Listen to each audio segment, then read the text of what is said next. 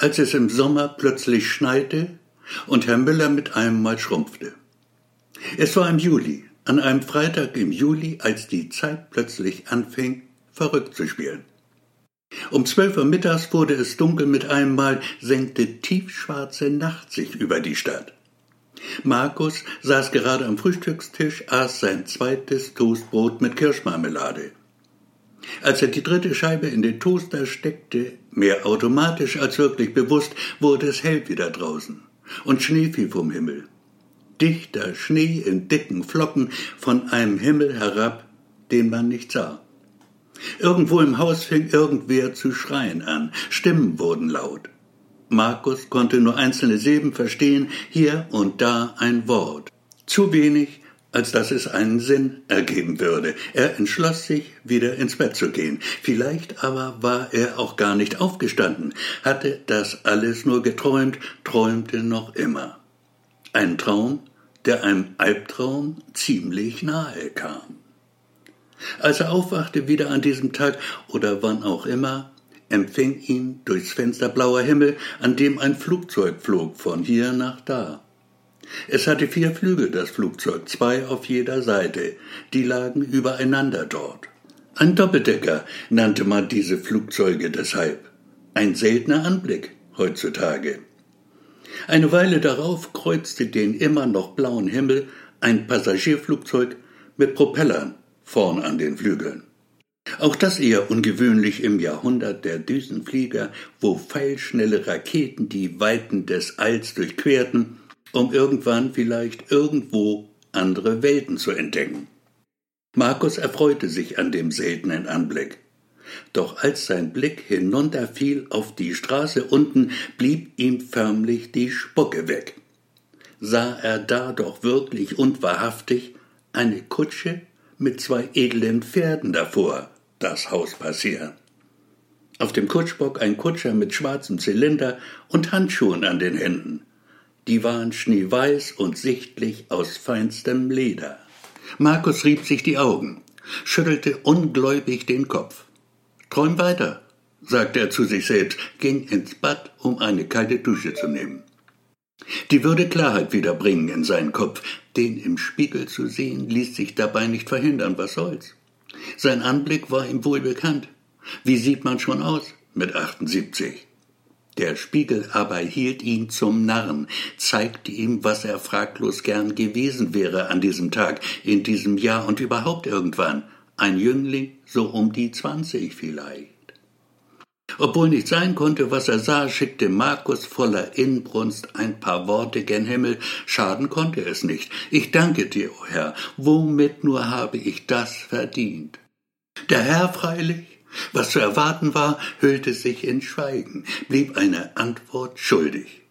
Das Spiegelbild aber blieb dasselbe, zeigte den Wunschtraum wohl jeden Mannes, dessen Leben allmählich zur Neige ging. Draußen zog ein Gewitter auf. Markus liebte Gewitter. Er entschloss sich, einen Spaziergang zu machen. Im Treppenhaus traf er eine alte Frau, die sich schwer damit tat, die hölzernen Stufen zu erklimmen. Jeder Schritt war begleitet von einem leisen Stöhnen. Die rechte Hand am Geländer zog sie sich mühsam ihrem Ziel entgegen, die Haut faltig und schlaff, das Haar schlohweiß. Auf dem Treppenabsatz trafen sich ihre Blicke und sie erkannten einander.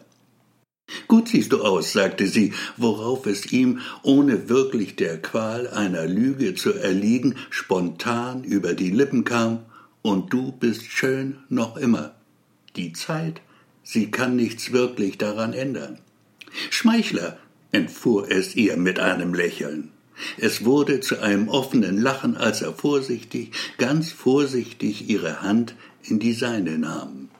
Schmal und schön tatsächlich nach wie vor, führte er sie dem Mund entgegen, deutete zärtlich einen Handkuss an. Noch immer der alte Charmeur, sagte sie leise darauf hin und schaute ihn an, dabei mit ihren herrlich blauen Augen, die nichts von ihrem Glanz verloren hatten. Ein wenig rau klang ihre Stimme, als sie den Worten ein paar noch hinzufügte. Der alte Charmeur in jungen Jahren. Gut gefällt er mir, zu gut für eine alte Frau, wie ich es bin. und lachte dieses Lachen wieder, das er so liebte an ihr. Alina war ihr Name. Vor kurzem, erst knapp einer Woche, so hätte er schwören können, gerade mal 34 geworden. Der greise Herr Müller kam die Treppe hoch. 92 Jahre hatte er wohl auf dem Buckel inzwischen und war ein stattlicher Mann gewesen noch vor Tagen. Doch würde man ihn messen jetzt, käme er ganz sicher auf nicht mehr als 60 Zentimeter. Sein schwarzer Anzug freilich saß perfekt wie immer, ganz so, als sei er ihm auf seinen winzigen Leib geschnitten. Jünger war er nicht geworden, auch älter nicht. Herr Müller sah aus wie immer, nur eben kleiner, sehr viel kleiner. Es hat aufgehört zu schneien, sagte er fröhlich, jetzt regnet es. Dass er geschrumpft war ganz plötzlich, schien ihn nicht wirklich zu kratzen. Da hatte er womöglich Schlimmeres erlebt in seinem Dasein auf Erden. Herr Miller war ein Mensch mit Gemüt. Er nahm das Leben, wie es war, solange es überhaupt war. Und wenn es gelegentlich halt Kapriolen schlug, so nahm er es ihm nicht übel. Geht hinaus, ihr beiden, hinaus an die frische Luft. Ich bin sicher, dann wird die Sonne wieder scheinen, sagt es und schrumpft erneut um gut zwei Finger breit. Mehr als einen halben Meter wird er nun wohl kaum noch messen.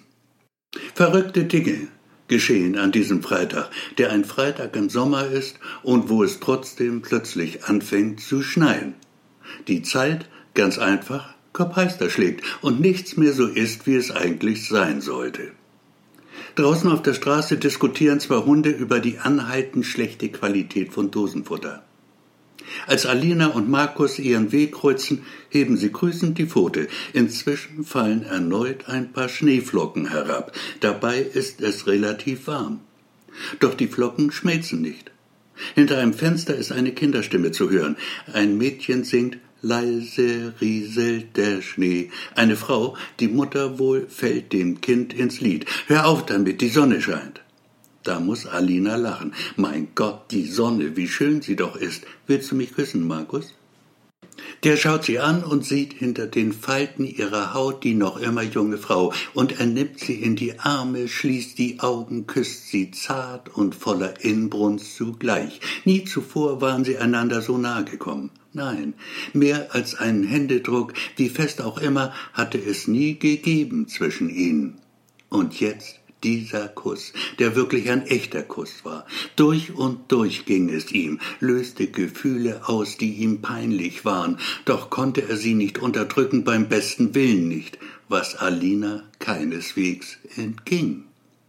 Wir sollten vielleicht, sagte sie lächelnd, ohne den Satz zu vollenden, und Markus daraufhin, du meinst? Aber ja, natürlich, zu mir oder zu dir? Zu dir, mein Schatz, das geht schneller. Da endlich muss auch der große Zauberer lachen und macht wieder alles so, wie es vorher war. Alina ist wieder jung und schön, Markus sogar ein wenig jünger als zuvor. Herr Müller schießt unversehens zurück in die Höhe, was er selbst saukomisch findet. Alles ist wieder im Lot. Er hatte halt einen schlechten Tag gehabt, der große Zauberer. Gott ist auch nur ein Mensch.